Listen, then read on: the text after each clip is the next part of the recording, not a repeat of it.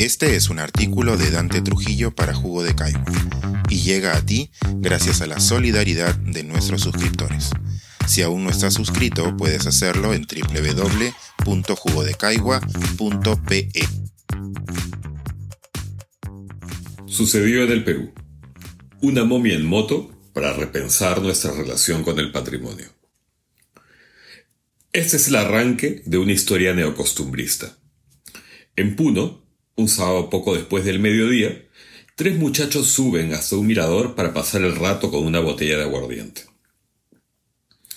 Podrían estar trabajando, pero por lo poco que ganan da igual si se toman un día libre. Además, salió el sol, y desde la Pascana gozan de una buena vista de su ciudad, tan tranquila la distancia, aun cuando saben que allá abajo la ofuscación agita a sus vecinos. Estos se han plantado en pie de guerra, organizan marchas, van de luto por los asesinados en Juliaca. Muchos preparan un viaje a la capital para expresar su rechazo al gobierno central. Los jóvenes casi no conocen los buenos tiempos, pero estos parecen peores. Una tarde tumbado sobre el pasto, entre risas y tragos, no suena a mala idea ni le hace daño a nadie. Todo va bien hasta que una patrulla de policías de civil pasa por ahí y, acaso con cierto fastidio, decide intervenirnos por beber en la vía pública. Hasta aquí nada raro. Sin embargo, la cosa cambia tras un giro dramático. Cuando los ternas abren la caja de repartos adosada a la moto de uno de los chicos se encuentra, envuelta en un paño blanco y brillante, una momia en posición fetal. La noticia es real y ya bastante difundida. Con todo el pintoresquismo que encierra, ha sido propalada incluso por agencias internacionales. Lo que pasó después en el Mirador del Manto resulta más previsible y menos interesante.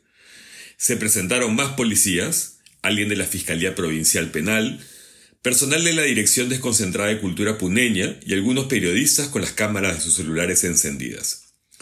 Entre todos atarantaron a los ciudadanos Gerald Cartagena, 26, Diego Luque, 23, y Julio César Bermejo, también de 26 años y dueño de la moto donde iba prendida la caja térmica de pedidos ya, que había servido de urna provisional para la que hasta entonces llamaba Juanita, su momia.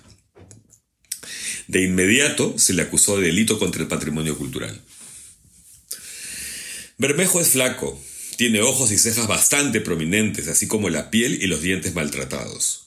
Luce colita y una cara de buena gente que no puede más. En los videos muestra los síntomas de una educada y casi entrañable borrachera. Lo que contó fue que Juanita era parte del mobiliario de su casa y que esa tarde había decidido sacarla a pasear para mostrársela a sus amigos. Dijo también que la tenían hace unos 30 años, cuando su padre la recibió como prenda por parte de un policía que le debía dinero o lo había estafado, quizá las dos cosas. La momia solía estar dentro de una caja de cartón junto al televisor de su cuarto. Yo la mantengo, la cuido, y ella me cuida a mí. Por eso duerme conmigo. Es como mi novia espiritual. El Ministerio de Cultura dispuso la custodia de los restos con la finalidad de proteger y preservar el patrimonio. Los expertos que se hicieron cargo han determinado que la momia tiene unos 800 años y que muy probablemente proceda de una cultura asentada en la provincia de Sandia, al este del departamento. También que al momento de morir tendría unos 45 años, mediría poco más de metro y medio y, lo que resultaría más desconcertante a Julio César Bermejo, se trataba de un varón, era realmente un Juanito. Pero aquí no terminan sus pesares. El comercio consultó a un penalista quien informó, no puede evitar sentir que con un regodeo de malicia, que el delito que se estaría cometiendo en este caso es un robo agravado. Sin embargo, al confirmarse que esta momia es un bien cultural, cae en el delito de extracción ilegal de bienes culturales, el cual tiene una pena no menor de dos ni mayor de cinco años. Por lo tanto, el sujeto podría ir a prisión hasta por cinco años debido a que conservó el bien prehispánico de manera ilegal. Bermejo ha dicho que más de una vez intentaron entregar a Juanite a algún museo, como el Carlos Dreyer, pero que él y su familia se cansaron de recibir engorros que sonaban a mesida como respuesta, y que no pretendieron venderla, aun suponiendo que pudieron haber ganado buena plata con ello. Quizá por eso me sabe mal el cargamontón que está recibiendo de las autoridades. ¿Ha el lector el intento de comunicarse con el Mincul y tratar de que le ayuden a, por ejemplo, devolver ese guaco que acumula polvo en su sala? Ahora imagine lo que será ser pobre, vivir en Puno y dar a quien corresponde una momia. En el Perú, pese a su inconmensurable riqueza arqueológica, no existen verdaderas leyes para la entrega de materiales del pasado a las autoridades. Eso es lo que debería sorprendernos. No digo, por supuesto, que no haya que intentarlo, pero pienso en dos cosas. Por un lado, en las colecciones privadas de cuadros de la escuela cusqueña, en el museo de Enrico Poli y cuantos repositorios más existan a la vista y que son fruto directo de la expoliación y el robo del patrimonio cultural en iglesias y huacas de todo el país. Y por el otro, que los antiguos momificaban a sus seres queridos y a los notables para preservarlos, para tenerlos cerca, para darles cariño.